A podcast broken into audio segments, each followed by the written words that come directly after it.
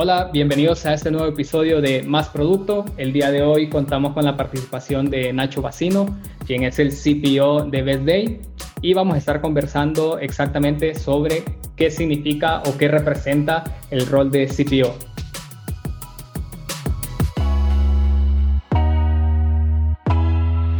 Bienvenido Nacho, ¿qué tal? ¿Cómo estás? Hola Melvin, muy bien, ¿tú?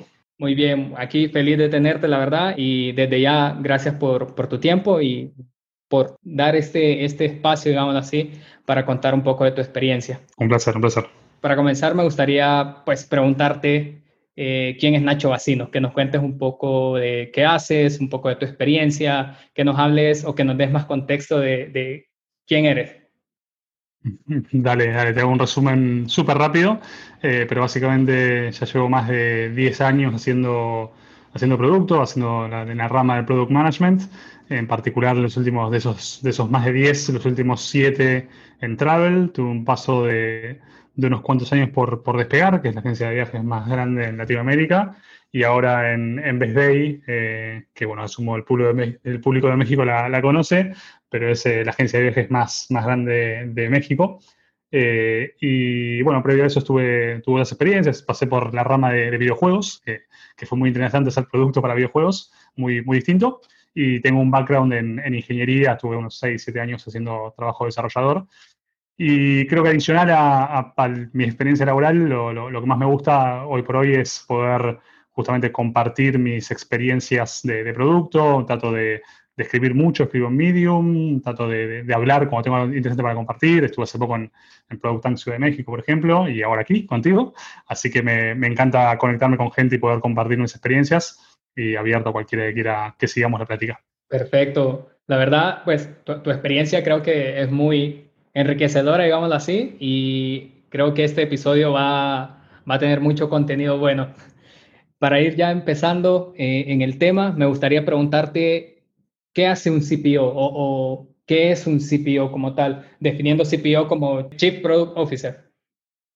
Sí, eh, mira, la, realidad es que mm, yo suelo decir que hay como dos dimensiones al, al, rol del Chief Product Officer. La primera tiene que ver con el scope de, del producto que abarca, ¿no? Uno piensa en general en, en, la, en, el crecimiento de carrera de un Product Manager. Empezás como, como Product Manager con un scope acotado a un producto particular. Después puedes crecer a, head de producto o a director de producto con un set de productos a tu cargo, un, una línea de productos a tu cargo. Y ya en el rol de Chief Product Officer tenés responsabilidad por todos los productos de la empresa, ¿no? Eso es bastante, lógico. Y la otra rama tiene que ver un poco más con lo que haces en el, día a día, cómo distribuís tu tiempo y, las, tareas que, que, tenés que hacer. Eh, a mí la, la, primera y más importante suelo decir que es la cultura de producto. Eh, creo que no hay otra persona responsable de la compañía, si bien hay una, obviamente hay una cultura de compañía en, en todas las empresas. En general, generar eh, esos comportamientos, ese mindset que esperamos en las personas de, del equipo de producto, es una responsabilidad fuerte del CPO. La otra tiene que ver con la visión y estrategia. En, en general, si bien devuelve lo mismo, puede haber una visión a nivel compañía. Eh, generar esa visión y el cómo llegar a través de una estrategia suele ser una responsabilidad clave de, del CPO. Y por último, en esa línea, la, estructura y el budget también suelen caer en, los hombros del CPO porque tiene que discutir con, con el CEO y el CFO cuántos recursos vamos a tener, cómo los vamos a organizar, cuánto vamos a invertir en cada línea de productos, etc. Entonces ahí están como los, los, los, puntos más clave. Y después, obviamente, en el manejo más de los equipos, eh, está, está, como la, definición de los roadmaps y los objetivos de, cada, de cada unidad, pero ahí sí hay una colaboración más directa con, con los jefes de producto, con los product managers, porque buscamos que esa operación sea más tan, o sea, no tan, no tan top-down, sino también un poquito más bottom-up. Eh, y por supuesto la, la, comunicación y colaboración con, con stakeholders, porque si bien hay comunicación en todos los niveles, en general con la primera línea de la compañía, el CPO es el que tiene que mantenernos informados, discutir las prioridades, etc. Ok, justo muchas de las cosas que acabas de mencionar, quiero que pues las vayamos tocando poco a poco en, en el episodio, porque creo que son, son muy importantes. Y creo que algo que, que quiero como opinar, digamos así, es que también eh, el rol de, de, CPO normalmente aparece ya cuando la empresa tiene pues un nivel organizacional mayor, digamos, o más grande. Normalmente en una startup algo más pequeño, el rol de CPO no está tan presente, sino que es un head of product, ¿no? Sí, mira, en, mi experiencia que no estando, yo, vengo del mundo más corporate y, tal cual como decís vos, sí, sí en un mundo más corporate tiene sentido el rol de CPO. Eh, en una startup lo que suele pasar es que eh, esta parte de las responsabilidades que acabo de mencionar las lleva el founder. Entonces el founder es un poco como el que define cómo hacer la cultura, el que define cómo hacer la visión, la estrategia. Entonces, eh, de alguna forma existe el rol de CPO, pero está embebida en, el founder, que por ahí puede tener el título de CEO o lo que sea. Eh, y sí, a medida que va creciendo la estructura, lo primero que aparece es un head de producto y cuando ya hay varios head de producto aparece la estructura del, del CPO. Ok, súper claro. Ahora, ya que estamos hablando más en detalle de, esta estructura, digamos, del equipo como tal, ¿qué crees que es, lo más importante para, el desarrollo o para la formación de un equipo de producto? Pensando en el equipo de producto como, el, conjunto de product managers, de productos, etcétera, eh, a mí en, general eh, me, cuesta pensar, como, la disciplina es muy compleja en general, sintético, y, y contárteles que para mí son más importantes. Eh, la primera va muy relacionada a lo que te decía, de, tener un mindset de producto, ¿no? Es muy distintas, y esto por ahí pasa más en Latinoamérica. muchas personas vienen más de la, de la tradición de gestión del proyecto, de la orientación a a entregar un output en vez de un outcome. Entonces eso tiene que ver un poco con, con el mindset de producto, con ser más experimental, con orientarse al resultado, un montón de cosas que, que son más de esa cultura de producto que hablábamos, y ese creo que es uno de los primeros hitos para un desarrollo de un equipo de producto sólido. Eh, el segundo punto, y de vuelta por ahí también muy marcado en, Latinoamérica, es tratar de avanzar con prácticas de producto más modernas, ¿no? Como tener más product discovery, tener más foco en la mejora continua, en cómo optimizamos el producto, en cómo somos más customer centric. Eh, y por último, creo que una responsabilidad grande que, también está embebida en esa cultura que te decía antes, es que pueda generar un ambiente en el cual no haya jerarquías, no haya políticas, los equipos se sientan empoderados, haya un ambiente de, confianza o un ambiente de, que, fallar es seguro, por ejemplo, son cosas que son muy importantes para que un equipo de producto pueda hacer su, labor, ¿no? Que justamente que los product managers se sientan owners de sus productos, tienen que darse esas condiciones. Eh, entonces, bueno, creo que son como las, precondiciones para desarrollar un equipo de producto sólido. Y por ahí yendo un poco más a las responsabilidades de, un CPO o de un G de producto, ahí influye mucho eh, el coaching, por un lado, o sea, tener ese, uno a uno constante, ese trabajar de la mano, no para hacer la tarea por el otro, sino para ayudarlo a que lo haga mejor y darle un buen contexto para que florezca. Eh, y obviamente el, contratar a la gente adecuada, promocionar a la gente adecuada y cuidar que, el equipo vaya así como floreciendo, ¿no? Con esto que hablas de, del tema de, cultura de producto y cómo de pronto puede hacer un, como un choque, digamos, o un contraste con, con, la cultura clásica, digamos, que se tiene en las empresas, ¿cómo crees que, que se puede ir implementando esa, esa cultura de producto? Porque se habla mucho de experimentar, mucho de de pronto no ser tan jerárquicos, pero ya de pronto si tú vas a una empresa o hablas con, no sé, con, con, la, con la línea directiva de que quieres experimentar, de pronto no lo van a ver con buenas caras, digámoslo así. Entonces, ¿cómo, cómo, cómo, ¿cómo puedes tú como llegar como CPO y decir, hey, hay que ser más enfocados en el producto, o sea, quiero implementar esta cultura. ¿Por dónde tú has visto que es mejor como iniciar o cómo es mejor vender esa, esta idea? ¿Cómo qué beneficio realmente trae a, una empresa el tener esta cultura de producto? Sí, seguro. Mira, a ver, eh, son, como muchas preguntas en una, ¿no? Pero voy a, voy a tratar de, empezar por, por, donde creo que es el principio y lo vamos construyendo desde ahí. Pero el, el primer punto es que, obviamente, cuando vos si tenés una empresa tradicional que está construyendo la función de product management, lo que pasa naturalmente es que a un área, eh, no sé, de negocio o de operación, que tradicionalmente le pedía a un equipo de IT, necesito este feature, implementámelo, le sacás parte de esa responsabilidad porque le tenés que dar al equipo de producto la responsabilidad de poder velar por los resultados y decidir qué hay que implementar para llegar a esos resultados.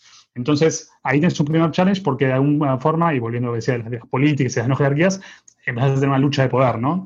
Y, para mí lo, más interesante es que en general lo, que solés poder mostrar en, una compañía que tiene esas características es que tenés un gran historial de features que se implementaron y no tuvieron absolutamente ningún impacto de negocio. Entonces, ese, eh, es como, el primer hito con el cual podés romper un poquito la, estructura vieja. Es decir, yo antes por, decir un ejemplo exagerado, le di un bono a esta persona de tecnología porque entregó en tiempo y forma el proyecto que vos le pediste y la compañía no ganó ni un peso por haber desarrollado eso. ¿no? Entonces, poder decir, mira, ahora el equipo de tecnología va a velar por ese mismo resultado y va a ser tan responsable como vos porque lleguemos a tus objetivos de negocio, es una buena forma de presentárselo a un stakeholder que esté preocupado por, por ser ese control.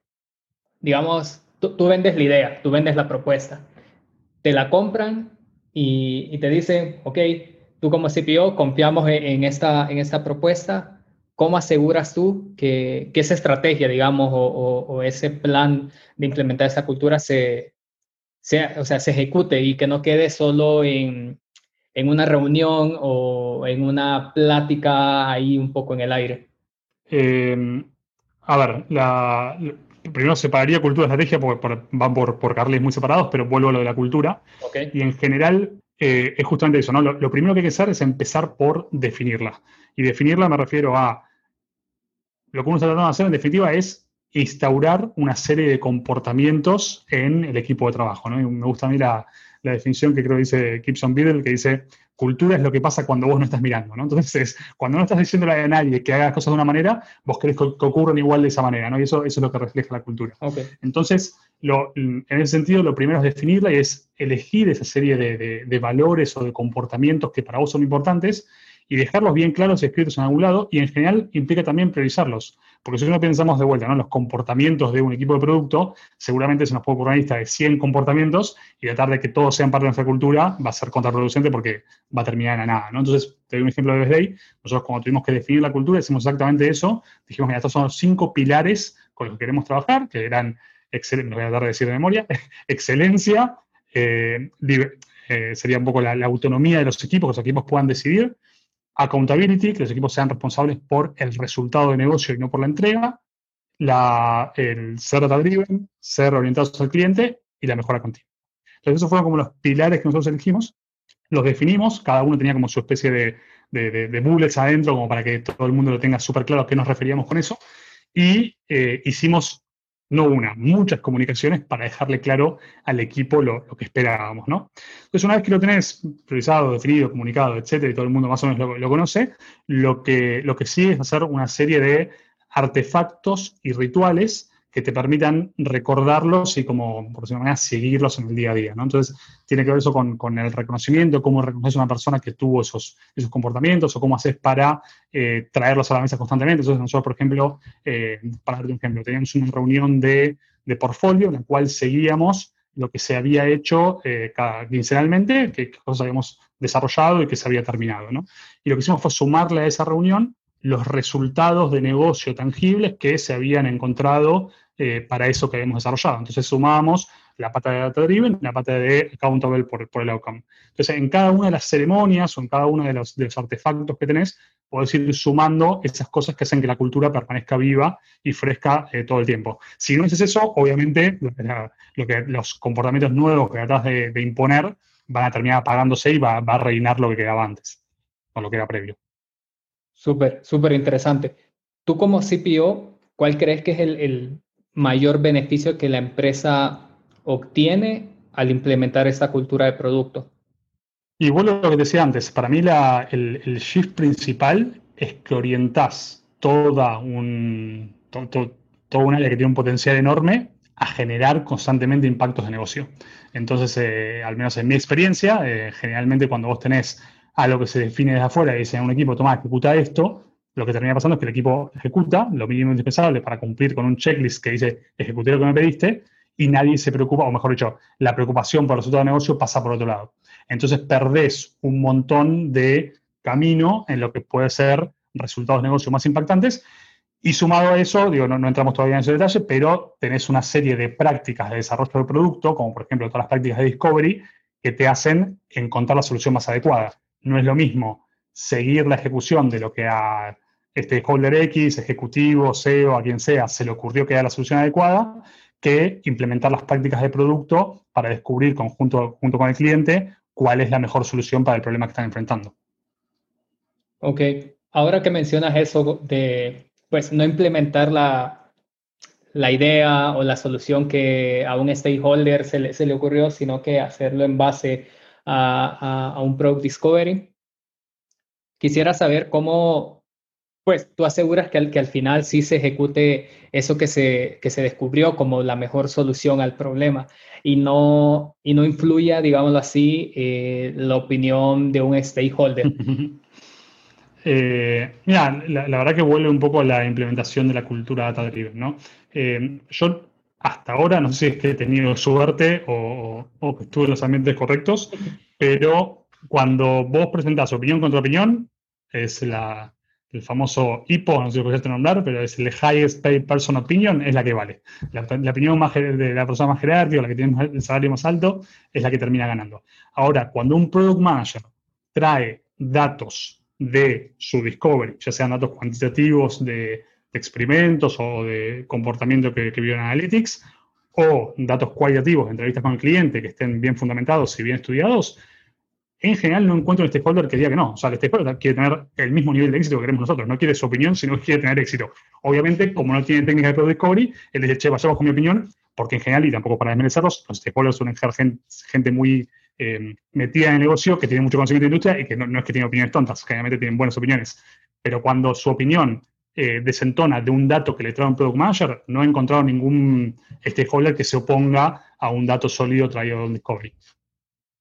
Algo que, que, estás mencionando mucho está muy enlazado con la colaboración con, con, otras áreas. O sea, en tu caso, me gustaría saber con mm. quiénes colaboras en, el día a día, o sea, con qué otros, no sé, mencionabas el, la persona de finanzas, pero también puede ser que la persona de marketing, ahí tú, tú me corriges.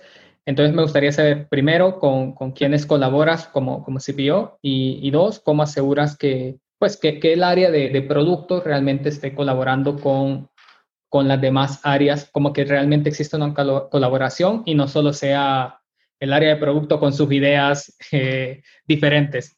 Sí, sí.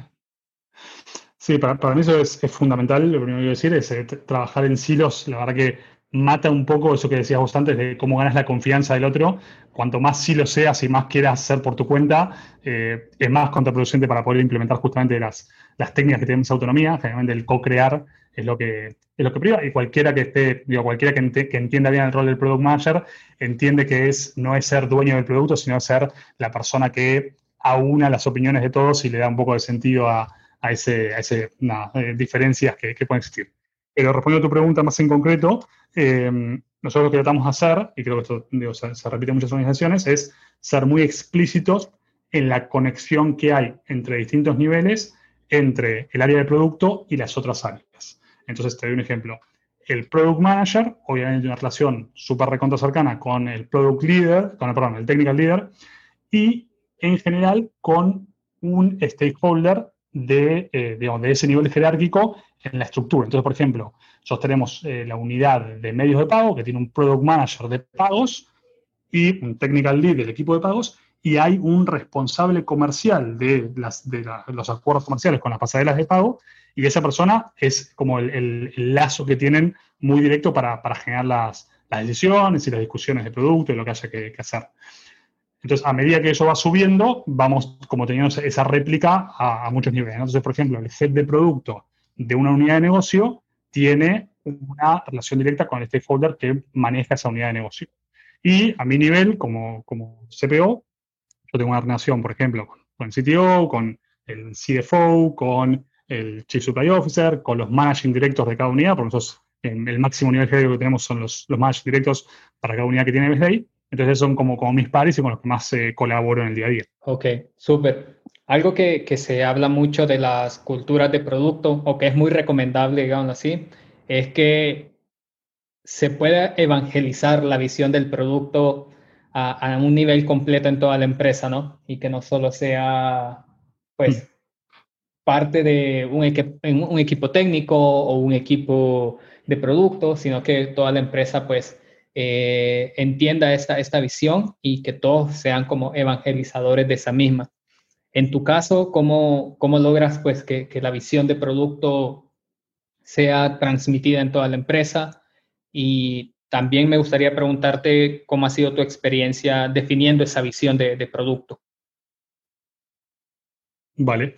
Eh, Mira, la, realidad es que la definición de la visión de producto, al menos para mí hoy, todavía es un tema muy complejo, que no sé si lo maduré lo suficiente como para poder hacer una síntesis, pero en resumen, lo que, lo que creo que es importante es que la, desde, desde la perspectiva del CPO, lo que tiene que lograr la visión de producto es acompañar la visión de la compañía, o sea, lo que la compañía quiere, a dónde quiere llegar en el largo plazo, sumado a cómo hacemos que los clientes se resuelvan un problema importante o sean exitosos en el largo plazo, es decir, plantear un futuro en el cual generamos un mundo mejor para un montón de personas, sumado a que eh, esté resuelto con alguna plataforma digital o tecnología, ¿no? Porque en definitiva, al menos de mi lado, estamos hablando de productos digitales.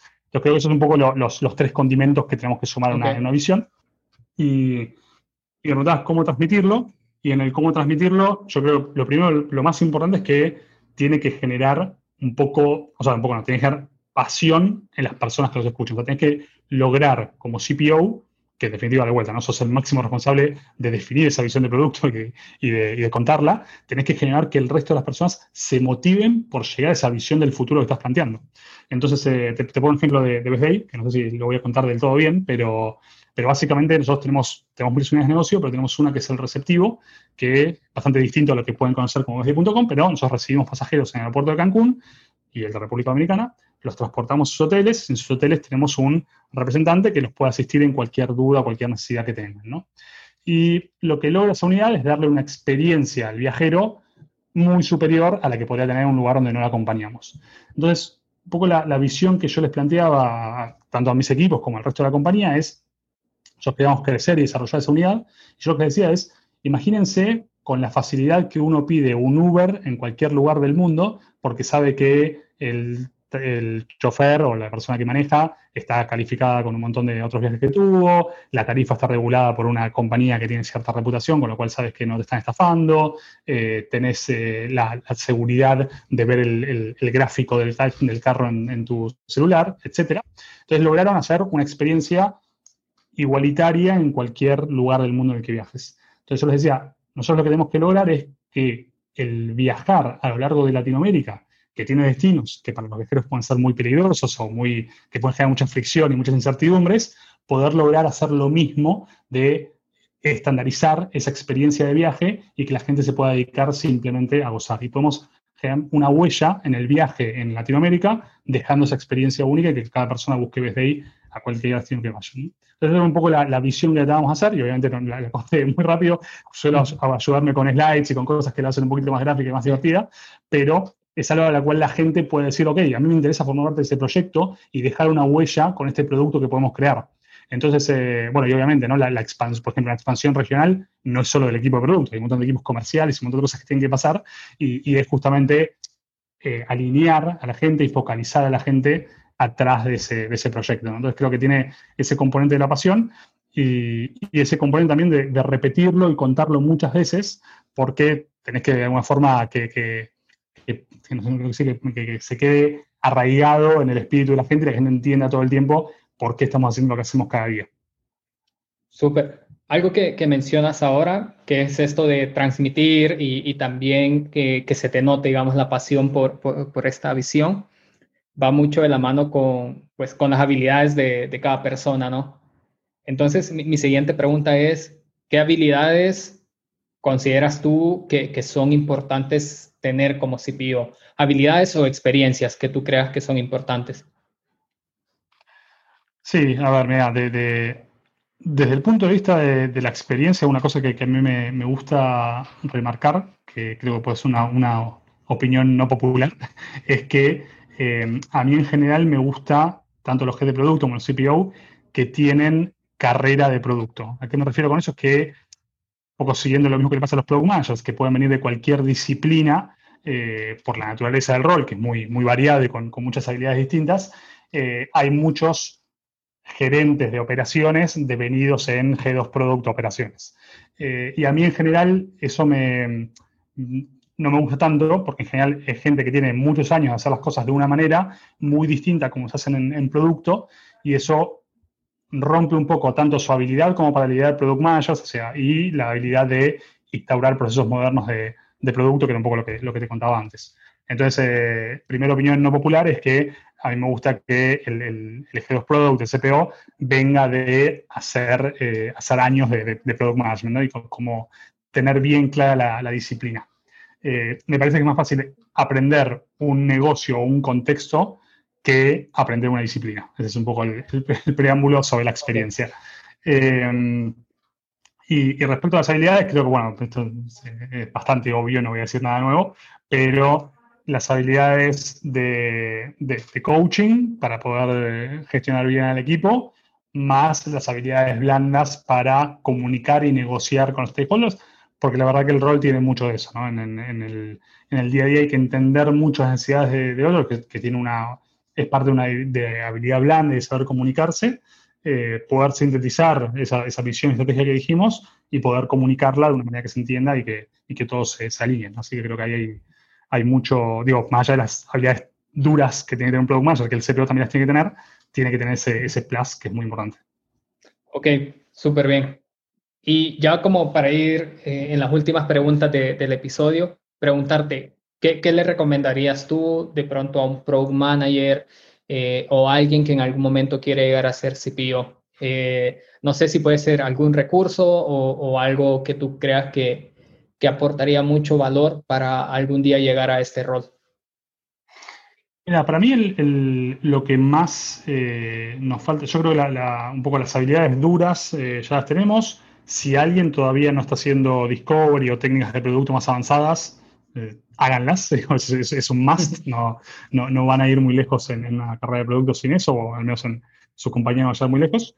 Em, y después la otra parte que creo que, es el, gap más grande entre, entre Product Manager y siguientes roles es la parte de estrategia. ¿no? Bueno, por un lado está la parte de coaching, que ya la mencionamos, pero es más fácil de aprender, pero la parte de estrategia de producto creo que está más, eh, más vacante, por así decirlo, eh, y ahí hay mucho para, para sumar, ¿no? Entonces, eh, digo, lista de, te, puedo dar lista de recursos, eh, de hecho, yo escribo mucho en Medium sobre, sobre Product Management, puedo mencionar un libro, por ejemplo, Good Strategy, Bad Strategy, de Richard Rammelt, es muy bueno, también está por salir ahora en, en, unos meses el libro Empowered, que es el segundo de Marty Kagan, que, que promete hablar sobre estrategia, todavía no lo leí, así que es uno que estoy pendiente ahí para, para ver.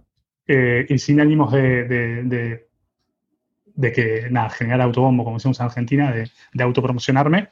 Eh, yo estoy, estoy de hecho terminé de escribir un libro que espero que salga en enero, eh, que habla de cómo llevar, cómo llegar de la definición, cómo hacer la definición de estrategia y llevar esa definición de estrategia a objetivos concretos que los equipos puedan ejecutar, ¿no? Y asegurar que estamos haciendo lo que, estamos buscando los resultados que la compañía quiere que busquemos. Entonces, eh, creo que ahí es eh, uno de los gaps más grandes en, ese salto, es ese pensamiento estratégico que, es difícil adquirir. Perfecto, súper bien. Y ya para, para ir cerrando, eh, un poco parecida esta pregunta a la anterior, pero un poco más general, ¿tú qué le recomendarías a alguien que quiere iniciar en el mundo del producto? ¿Por dónde puedo empezar o, qué crees tú que, que es una buena base? Eh, mira, para mí, pensando un poco en, cómo vas evolucionando desde el punto de vista del producto, la, primera es un poco lo que te decía, ¿no? El ser mucho más data-driven y ser mucho más em, orientado al outcome de negocio que al output. Entonces, eh, al menos en mi experiencia, y lo, que he visto por Latinoamérica, mucha gente se, concentra como en la gestión de los proyectos, la gestión de los pedidos, y creo que nos falta, o mejor dicho, la mejor pata para demostrar una solidez hacia un rol de product manager, es esa transformación en preocuparme por el negocio, preocuparme por el outcome, preocuparme por el usuario, que, no son difíciles, ¿no? No, no, no necesitas mucha, mucha disciplina para eso, para, dar los primeros pasos, y después obviamente lo puedes formalizar más teóricamente, pero, pero empezaría por, por eso. Y obviamente leer el libro, creo, el libro Inspire creo que lo recomiendo en todos lados, pero yo recomiendo dos en general, Inspire de, de Marty Kagan y Lean Product eh, no, de, de Lean Product Playbook de Dan Olsen, ese también creo que es muy práctico para, para llevar esas ideas a, un proceso de producto. Perfecto. Listo. Bueno, de mi, de mi lado, esas son todas las preguntas. Eh, no sé si tú quieres agregar algo más. No, yo por ahí cerrando un poco lo que decía al principio de mi introducción, a mí me, encanta continuar conversaciones de producto, así que muy abierto ahí a que me busquen por, por LinkedIn. Y, si quieren leer más sobre las cosas que comparto ahí en, en Medium, eh, es el, también tengo mi, perfil es Nacho Bacino, así que lo pueden buscar y seguramente aparece. Eh, ahí escribo, escribo bastante para profundizar sobre muchos de los temas que estuvimos hablando. Perfecto, muchas gracias Nacho. Ser Melvin, gracias a vos. Gracias por haber escuchado este episodio con Nacho Bacino. Te invito a que visites másproducto.com para encontrar las referencias y recomendaciones mencionadas durante el episodio. Nos escuchamos en el siguiente.